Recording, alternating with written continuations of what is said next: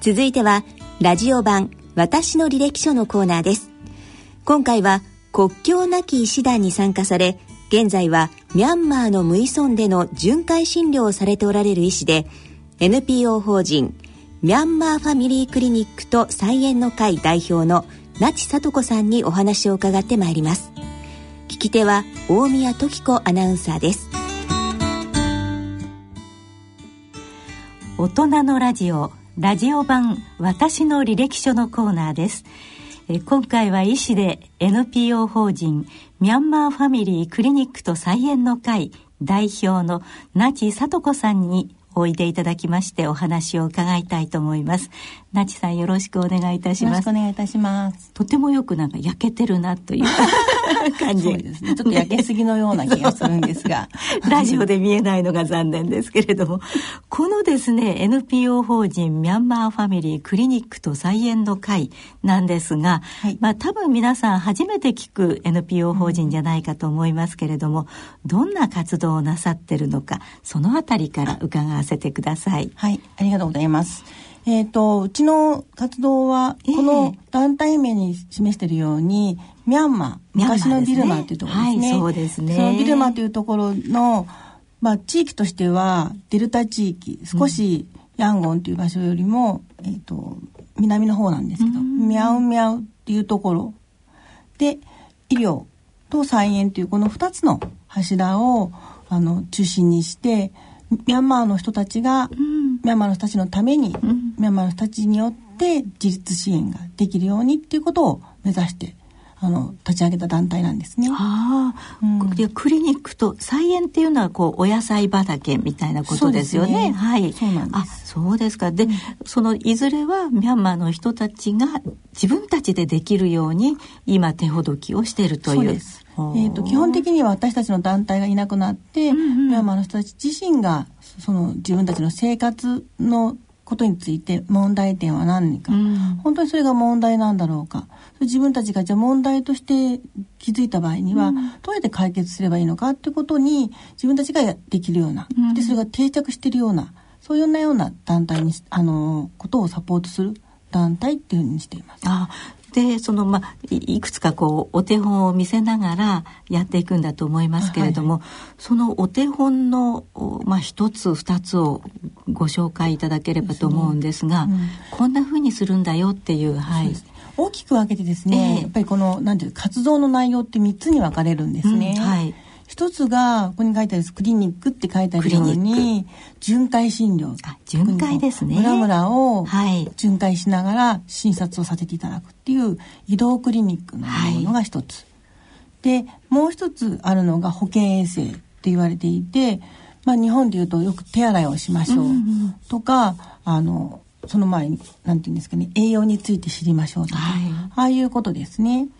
で最後に菜園ということで、はい、今の段階では家庭菜園。お家のその村の人たちが住民の人たちが持っているお家の後ろのバックヤードで家庭で菜園を作るっていう野菜をね、うんうん、自分たちが食べて栄養素にもなって生きられるっていうようなことを、そのそういう野菜を作っていくっていうことがあの目的となっている大きな3つの柱を掲げて、ね、よくあのその東南アジアに日本の方が行く時は、うんはい、まあ、学校を作ろうみたいな話が多いんですけれども、ね。うん、今回の場合先生が、まあ、お医者さんであるということもあって、うん、クリニックというのが割合ね大きな柱になっているようですよね。で、ね、これをその NPO 法人として立ち上げる時のことなんですけれども、どんなふうにしてどんな方々を集めてやったんですか？そうですね、えー、えっと、一番初め私自身が、えっと、この団体を立ち上げる前に自分自身が大学病院で11年間働いた後に、国際医療の道に入ったんですね、えー、その国際医療ではやっぱり緊急支援援助もやってましたし、えー、あとは地道に村の人たちにこう密着してるっていうのもやってたんですけど例えば病気になって私たちが治させていただく、うん、でまた元気になって村に帰ってはい、でまたそうするとですねまた病気になって戻ってくるんで、うん、特にあの東南アジア、まあ、発展途上国と言われているところでは病気自身の中には栄養不良というものがすごく大きなあのパーセンテージを占めていて原因になってるので、ねはい、その栄養不良の患者さんを元気にしてもまた村に帰るとまた栄養不良になる。そこに自分自身に気づいたのはなんでなんだろうということでもうこれは医療の限界人が生きていくためには医療だけではもう限界なんだってことに気づいた時になんだなんだろうって言った時に食べ物がないことが一つ。で2つ目にやっぱり食べ物があってもその食べ方を知らないとか人間の体はやっぱりタンパク質とビタミンと炭水化物がちゃんとバランスよくできてると健康っていうようなことになっつくんですけど、それができないんだってことに気づいた時にそれを医療だけじゃなくて栄養とかってことを結びつけてやっていくそれがこの本当に団体を立ち上げた医療だけじゃなくて菜園っていうのをつけた。ころなんですね。うん、ということは、まあの農業も知っている人がいなくちゃいけないし、まあ、先生は先生お一人でもいいいいかもしれませんけどあとその海外に行けるスタッフがいないとダメですよね。そうですね。そのあたりは大変だったんじゃないですか？実はまだこの菜園に関しては、これからなんですね。なるほど、はい、はい。確かに今の私たちの現場の、まあその、うん、ミャンマーのミャウミャウっていうところでやっているスタッフはミャンマー人のドクター一人と、まあ、ナース制度と言われているちょっと日本にはなかなかない制度なんですけど、保健衛生の知識を持った、そういう国をちょっと受けた女性の29歳の女性のミャンマー人ともう一人ドライバーさん、はい、その巡回診療をするための車でね。そうです。だけがまだ私たちのスタッフなんですね。そういう雇用を作っていてその4人で12の村を回ってるっていうのが現実で。でその中に先ほど言った保健衛生についてもお話をさせていただいて、これから他の団体の人たちと、まあ、連携しながら、えーと、家庭菜園についての学びと実践をするっていうのを8月に予定していてあなるほどまあ、日本での農業だけじゃなくてやっぱり現地の農業じゃないとダメですものね。そうですね。やっぱり食べる、その食材、食材ですよね。はいはい、なるもの。向こうに行くとですね、本当にニンニクちっちゃいんですね。で、あんまり匂ったり匂わなかったりしますし、たじゃがいもとかもすごいちっちゃいですし玉ねぎとかもものすごいちっちゃいんですね。土地がやっぱり痩せてんですかね、えー、ですね。どうなんでしょうね。場所によってだと思います。ああなるほど。そうです。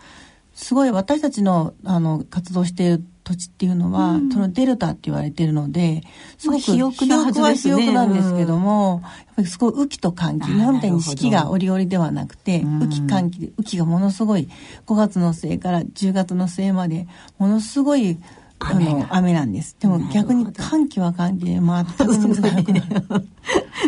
激しいんですね。だから食べ物のその栽培するものをね、選ばなきゃいけないですしそういうことですね。考えについてもちょっと勉強ないと、あ考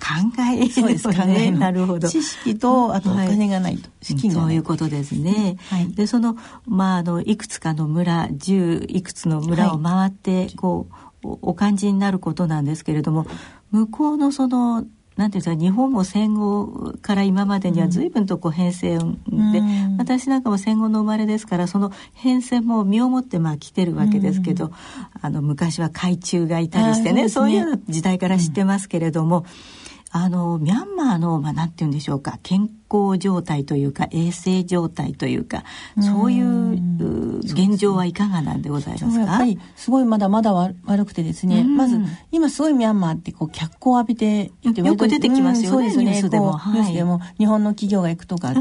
確かにそれは本当にこの民生館って民主化された2011年からいろんな会社来てるんですけども、普通のミャンマー人が住んでいる人たち、まあ、うん、5300人言われている万人の人口の約70%の人たちは農村部と言われているところに住んでいらっしゃるんですね。うん、でそこの人たちのその医療事情っていうのはまず大きく言うとまあ、医療の関係者、お医者さんが足りないとか病院がないとかクリニックがないとか診療所がないっていうのがすごく大きいです。情報も本当に入らないので、えー、例えば電気がない電話がない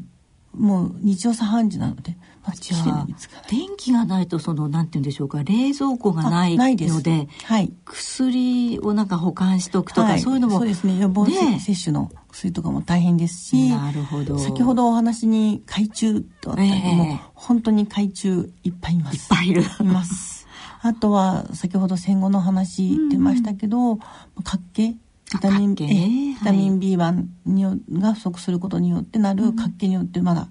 大人も子供も亡くなって、あなくなるなくなります。活気はなくなりますやっぱり。本当にあれ神経系統に作用してなくなるんですね。で一番如実に出るのがその乳児死亡率とよく言われるんですけど、うん、1歳ま生まれてから1歳未満に亡くなる赤ちゃんの数っていうのが出てるんですね統計で、うん、そうすると日本の場合は大体1,000人あたり大体2人ぐらいが1,000人赤ちゃんがおにゃーって生まれた後に1年未満でいなくなってしまう2人。でほとんどの原因がまあ、本当に不慮の事故とかなんです、まあ、ミャンマーの場合は今それが41って言われていてこれでも良くなった方なんですけど1000人生まれると41人の子が亡くなる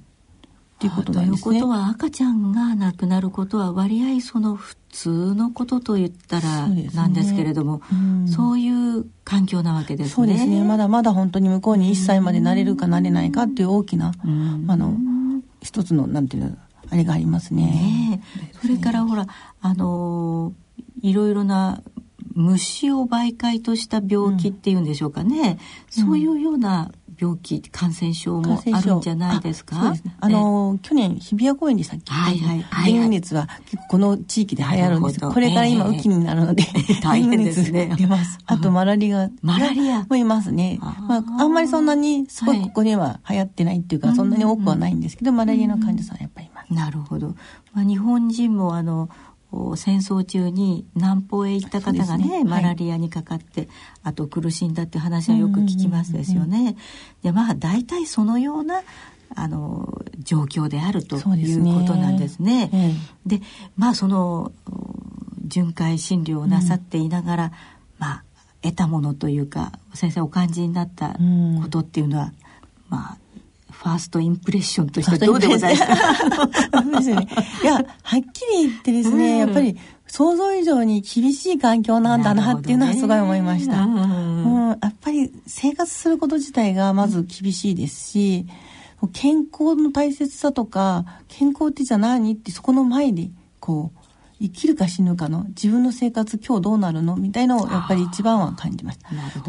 逆に言うとですね、たくましいです。ものすごくたくましいなと思いました。物がないってなると、まあ私たちの、まあ、日本に住んでるとやっぱりお金がありさえすれば買ってくるとか、はい、作るってあんまりそんなにこう想像しないと思うんですけど、本当作っちゃうんですよね。そこにあるところから作り始める。で、え、これ何するの？と思うと、こう作ってきたりとか、代用するっていうことをすごく臨機応変にあります。あともう一つはですね、やっぱりここよく聞くことだと思うんですけどあの病気かもしれないけども、うん、逆に精神的な心の透き通ったとか輝きに関してはもしかしたら日本人よりよっぽど輝いてるなっていうのは思います。ああそう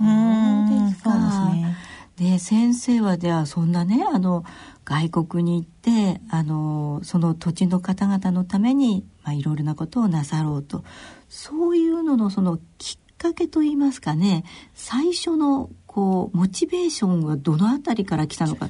小さい時からそうだったんですか？小さい時はですね、全く全く全く。小さい時は本当に平々凡々です。そうですか？本当に。小学校の時に、えー、中学校の時も高校の時も学級になったことがないですし、そうですか？図書委員になったこともないですし、成績は本当に50人とか60人いるともう30何番とか、本当に。衛生委員ぐらいは。衛生委員そうです。それがあればよかったんですけどね、ゴミ拾い委員ぐらいになりましたけど。そうですか。はい、あじゃあとてもまあ、あの控えめでおとなしいお嬢さんだった、ね、全く目立たなかったっていうのが現実だと思います。あ高校の時も目立たなかったです。で、その女の子が、まあ、医師になろうという、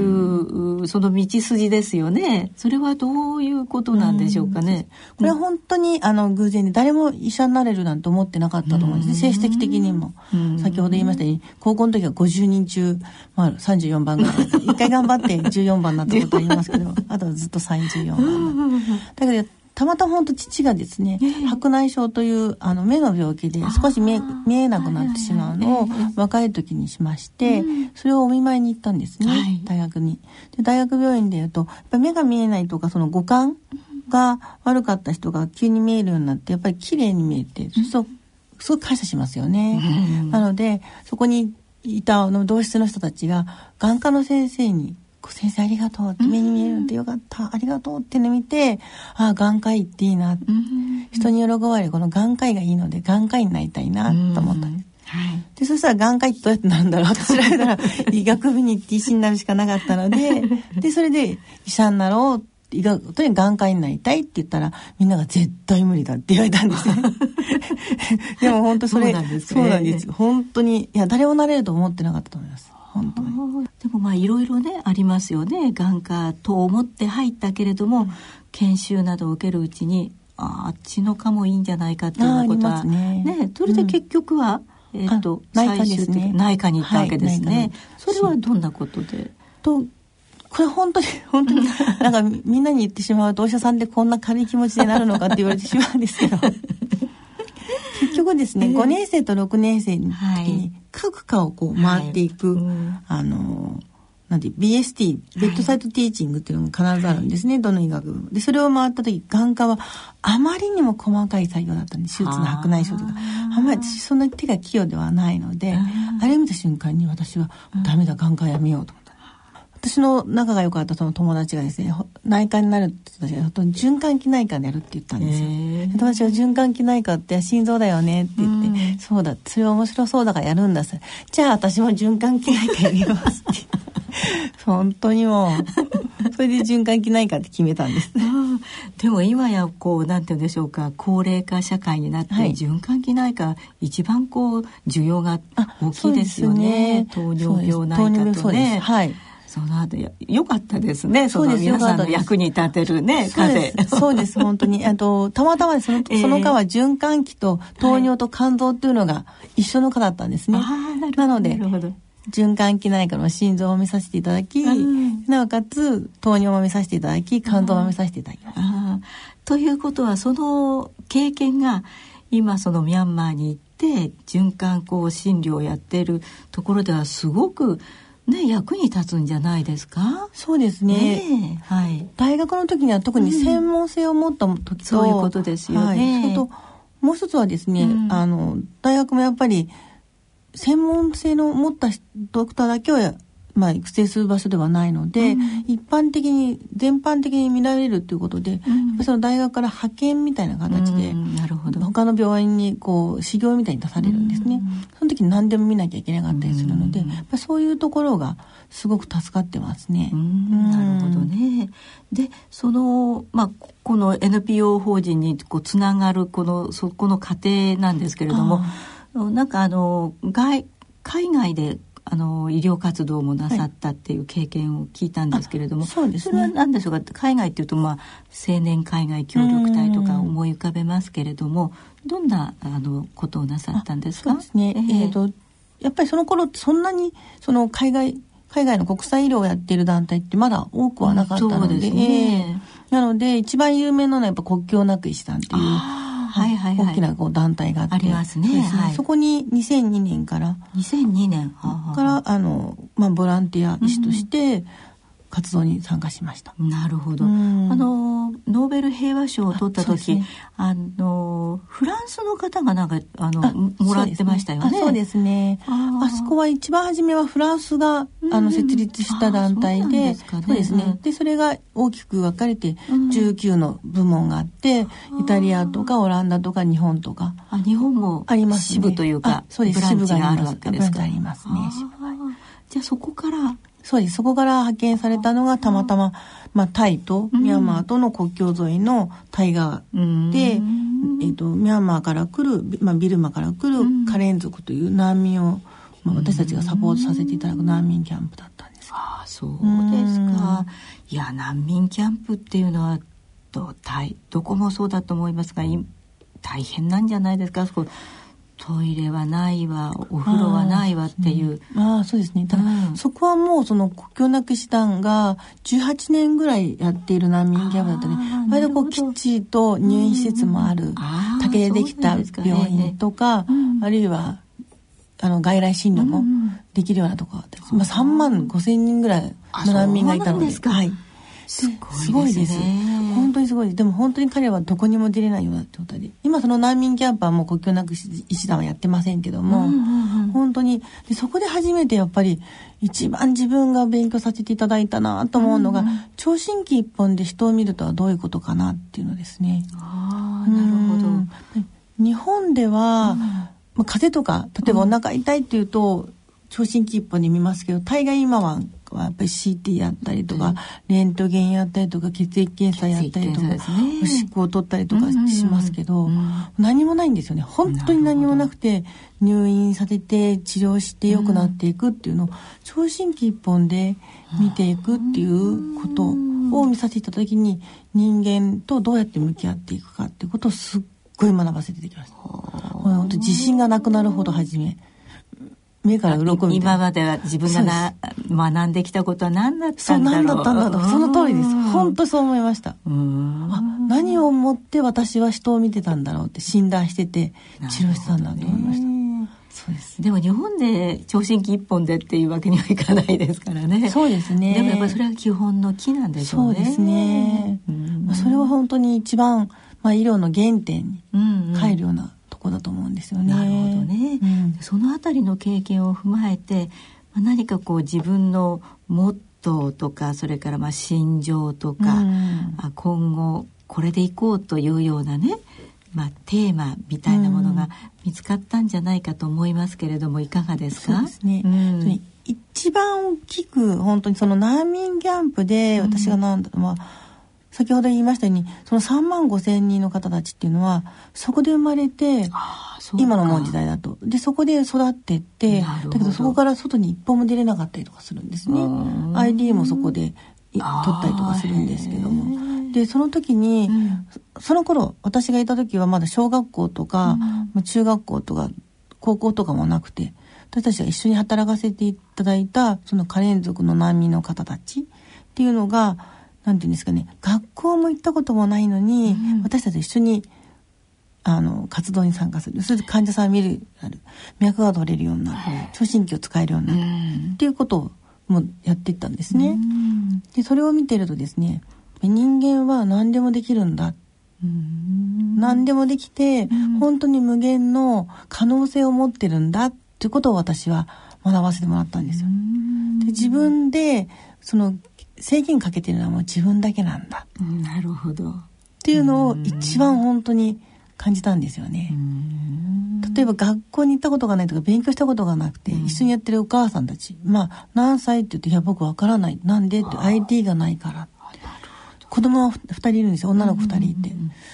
エチコって言ったりとかするんですけど、でななんなんでだろうって言ったら ID がない。じゃあ ID を作りましょうってなったんだけど、うん、で私より英語もうまいし私より診断もうまいし治療もできるのに 学校行ったことない。でも大人になってからそういう勉強をして私たちと一緒に活動に一緒に学んで私に教えてもらうことができる。私も彼からいっぱい学んだ。それは本当にすごいなと思います。そうです。本当大人になってから勉強する。そこまでできるっていうのは本当にできる、ね、そうです。じゃあまあこう文明国というか日本なんかで教師のライセンスとかそういうのはもうねあのね。そうですね。医師免許とか、本当ですね。でも本当にすごいなと思いましたよ。あそうなんですか、ね、やっぱり人とつながるってそういうところでやっぱ人とつながっていくと、うんうん、自分もやっぱり固定観念で人を見てたことがいっぱいあるんだなとか、世界をそう見てたんだなっていうことをやっぱり気づかされてなるほどね、はいまあ、だからそそこでも何ができるかとか何がしたいとかそういうことがまあ分かってくるっていうか。そうですね、ね、そうです。だからやっぱりこう何になりたいかっていうよりは、何がしたいか。何がしたいからこそどういう行動を取らなきゃいけないかってことだと思うんですよ。私も本当に先ほど言いましたように医者になるのは誰も考えてなかった、成績的にも。本当に。だけどもその眼科になりたいそれにはどうせ医学部に行くしかないと医者になるしかない。そこから始まると本当戻っていくんですよね。なるほど、ね、ちゃんとなりますね、うん、あそうですか。であの伺ったところによると先生はその、まあ、先生としてあの人のねあの病気を見たりするけれども先生自身もなんか患者さんであるということを、ね、どっかで読んだことがあるんですけれども、うん、そのあたりはいかがですか？そうですね。私は大きな病気を2回してます、うん、そうなんです。か大きな病気を。37の時に全く動けなくなってしまって4か月入院して7か月リハビリしたことがあります結構な病気ですよ。あ、それそうですね。ね本当に、本当にそれ大きく。それももうすごい若かったので、やっぱり、すごい自分で症例はすごいショックを受けました。突然だったので。で、もう一回は45度の時に乳がん、進行がんの乳がんになって、え手術も受け、4回抗がん剤も受け、25回放射線療法も受けてます。あ、そうですか。はい。いや、そのじゃあ患者さんとしてのなんて言うんでしょうか苦しみというか、うん、患者側から見た医療みたいなことはどうですか、うん、そうですね、うん、えーと、2つやっぱり感じていて、その一番初め37の時にもう手も元気、足だけ動かなくなってしまって全く動けなかったのでベッド上でずっと寝る生活だったんですね4ヶ月間。で頭はクリアだし、はい、両手動くし、うん、だけど何もできない、うん、まあ、このまま医者が誰もわからない初めはその時は4か月間病名もわからずに、うん、あれとあらゆる検査しました、カテーテル検査というと血管の中を見るやつも静脈静脈全てしました。だけどわからなかった。でその時に感じやっぱり病気ってなんでなっちゃったんだろうってすごい思いましたけど、うん、やっぱり自分自身でもわからない原因がわからない病気がすごいあるっていう自分が医者として見させていただきもそういう時ありました。で今回自分がなった時も何もなんで私なんだろうと思った時ともう一つはそれを終わった時それをもうずっとこうリフレインの繰り返しなんで私なんだろうと思ったのがある程度のとこまで行った時にもしかしたら私にこういう状態で神様は何か言ってるんじゃないか、意味はあることを伝えてるんじゃないかっていうところに落とせるようになった時にやっとじゃあ何をやれればいいのかな何を私には今の私にはできるんだろうかっていうふうに考えることです。なるほど、うん、でその経験がこのミャンミャの活動につながっているということなんですね。そうですね。で、そのミャンミャの活動について、あの、もっと知りたいというね、方もいらっしゃるし、はい、なんか興味が、ちょっとお話を、先生のお話を伺って湧いたなっていう方は、うん、なんか協力したいというようなことの時はどうしたらいいんですか？嬉しいですね。それはそういう、うん、あの申し出が一番嬉しいので、うん、まあ、うちのまずはホームページが一応ありますので、はい、このちょっと長い名前のミャンマーファミリークリニックと菜園の会っていうので、ホームページを探していただくか、あるいは、フェイスブックでもありますので、フェイスブックの方で、あの、探していただいてもいいと思うんですね。カタカナでミャンマーファミリークリニックと菜園の会というふうに、はい、まあ、ちょっと長いですけれども、はい、覚えていただいて、はい、あの、ホームページにたどり着いていただきたいですね。すねはい。でそこではどんな呼びかけをしてるんですか？そこにですね一番はやっぱり私たちのその巡回診療を12の村でさせていただくとそこで見させていってる患者さんには無料でお薬を提供させていただいてるんですね。先ほどの、まあ、マラリアの薬なりあるいは栄養不良の患者さんのための薬なり。なのでその一番は定期的に使う薬の提供,、まあえー、提供ですね、うんうん、そういうので活動資金が足りないっていうのがあります。だから私たちの中にはマンスリーサポートという、まあ、制度がありまして、うん、毎月こう自分の気持ちの程度でこう私たちの方の活動にこう提供してくださる他にっていうか、そういうサポートしてくれるっていうサイドがありますので、はい、そういうのにもしかもしもあの共共感してくださって、共産してくださるととても嬉しいなっていうのは一つあります。なるほど。まあ、資金が必要な資金が必要です。はい。それからもう一つはですね、できれば講演っていうかなんかお話を聞きたいわっていう方がもしもいるの。をね。そうです。聞きたいわと。そうですね。そこから自分のね、やれることを探りたいと。そうですね。ね何ができるかはわからないので、その時にはもしも声をかけていただければ、うんうん、私たちはいつでもこう、あのどんなところでも行きますのでそういうところでお声をかけていただくと嬉しいなと思います。はい、それは連絡場所はホームページに書いてあるわけですね。はい。はい。で、えっ、ー、とあ日本というか関東地方でいくつかイベントがあるというふうに聞いておりますけれどもご紹介ください。ありがとうございます。7月12日のそうで13時45分からですね埼玉県の東松山市にあります埼玉整形会病院というところでチャリティーオペラコンサートを行います、ぜひともそれに参加していただければ無料なのでどうぞお越しください。あと7月1819は日暮里あの荒川区の日暮里の駅前のマルシェというところで、一応やっぱりイベントで物販販売とかそういうのやりますのでそこに顔を出させていただいてこうあもう聞きましたってラジオ聞きましたとかって声かけてくださるとやっぱり嬉しいです。そうですね。はい。わかりました、えー今日は NPO 法人ミャンマーファミリークリニックと菜園の会代表でお医者様である那智聡子さんをお迎えしていろいろとお話を伺いました。那智先生ありがとうございました。どうもありがとうございました。